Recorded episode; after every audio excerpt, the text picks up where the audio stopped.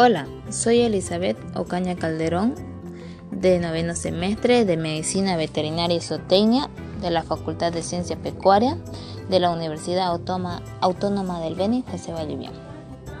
Hoy hablaremos sobre las buenas prácticas de alimentación y nutrición del ganado lechero.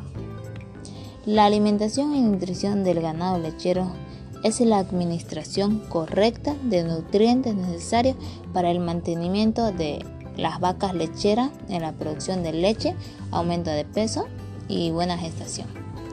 La alimentación y nutrición, estas se clasifican en dos tipos que es forraje y concentrado. Los forrajes son todas la cebada, avena, alfalfa, trébol, pastos ovillos, etc. Es recomendable que el ganado lechero coma alimentos verdosos, heno, ensilaje.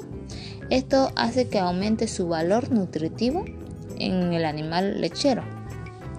Pero si las plantas forrajeras llegan a su madurez, el, el contenido de fibra aumenta y no tiene los nutrientes necesarios que necesitan las vacas lecheras.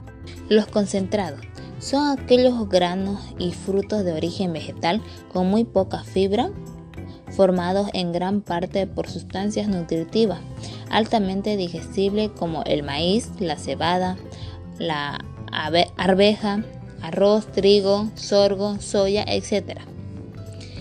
Es mejor evitar alimentar con alimentos mohosos al ganado lechero porque pueden contener micotoxinas que pueden transferir a la leche.